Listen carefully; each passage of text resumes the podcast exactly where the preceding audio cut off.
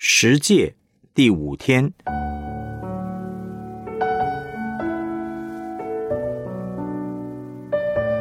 脱离算命邪术的辖制。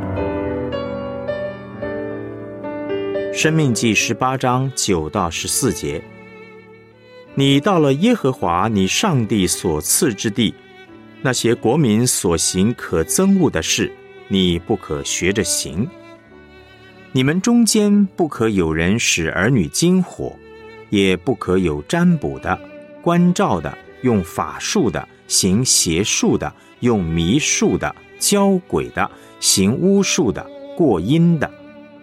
凡行这些事的，都为耶和华所憎恶。因那些国民行着可憎恶的事，所以耶和华你的上帝将他们从你们面前赶出。你要在耶和华你的上帝面前做完全人，因你所要赶出的那些国民都听信关照的和占卜的。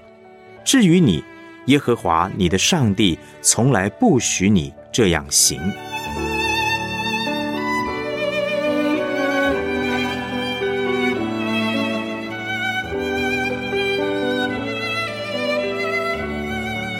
我们来思想主题信息：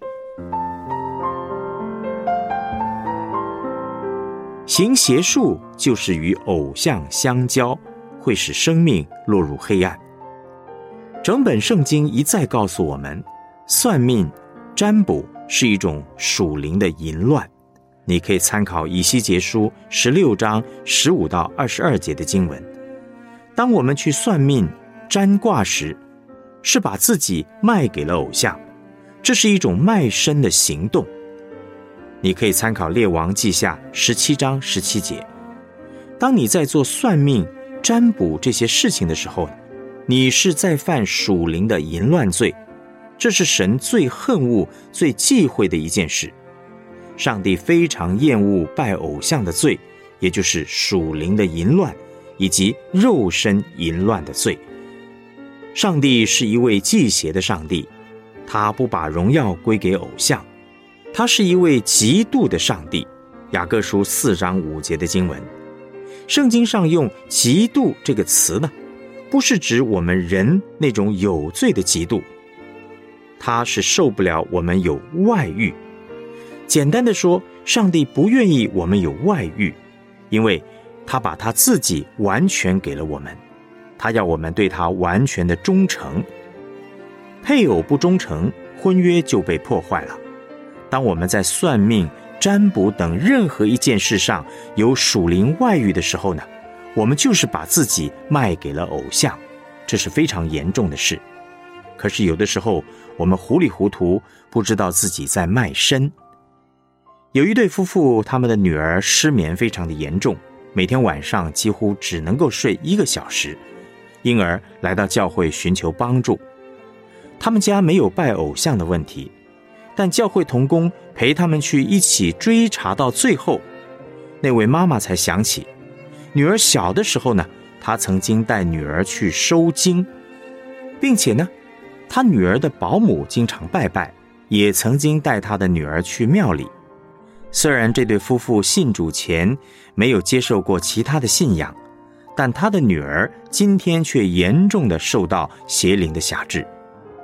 脱离辖制，从祷告和请求代祷开始。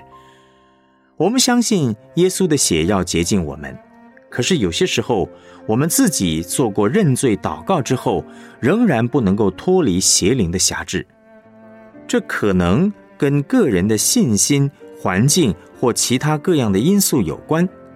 那就必须请有权柄、有属灵恩赐的基督徒来为我们祷告。当事人虽然知道自己受了辖制，可是却不知道怎么做信心的祷告，有可能连对不可以算命这个真理都还懵懵懂懂，还是会被欺骗。因此，教会需要起来做医治释放的侍奉。我们要在医治释放的侍奉上求主给我们恩典。让我们知道怎样打赢这场属灵的征战。求主给我们他圣灵的能力、属灵的恩赐，来做医治释放的服饰。我们真的需要求上帝给我们启示、智慧，知道怎样祷告到关键点。这个需要圣灵来帮助我们。所以，假如我们已经犯了算命的罪，就要自己起来祷告，或是请别人为我们祷告。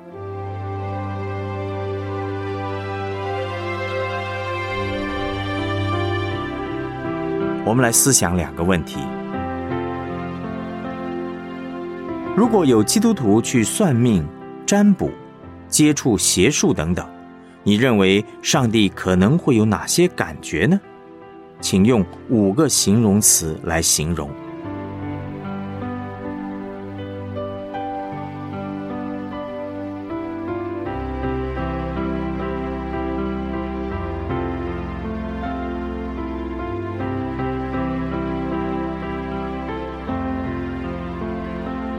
试着分享，在脱离算命邪术的辖制，你自己或别的基督徒曾经接受过其他肢体的帮助的经验。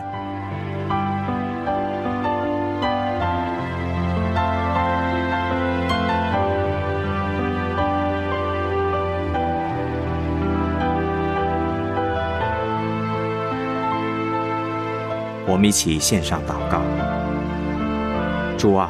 过去我不知道看相、算命、抽签、卜卦、看风水、拜偶像等是罪。现在我知道我错了，我愿意在你面前为我所做过的迷信行为向你一一的认罪，请你赦免我。主耶稣，请你用你的宝血来遮盖我、洁净我，请你破除一切与我有关的迷信行为和其中的黑暗势力。给我带来的精神、心理、生理上一切的捆绑，请你释放我，使我得到自由而归向你。奉主耶稣基督的名祷告，阿门。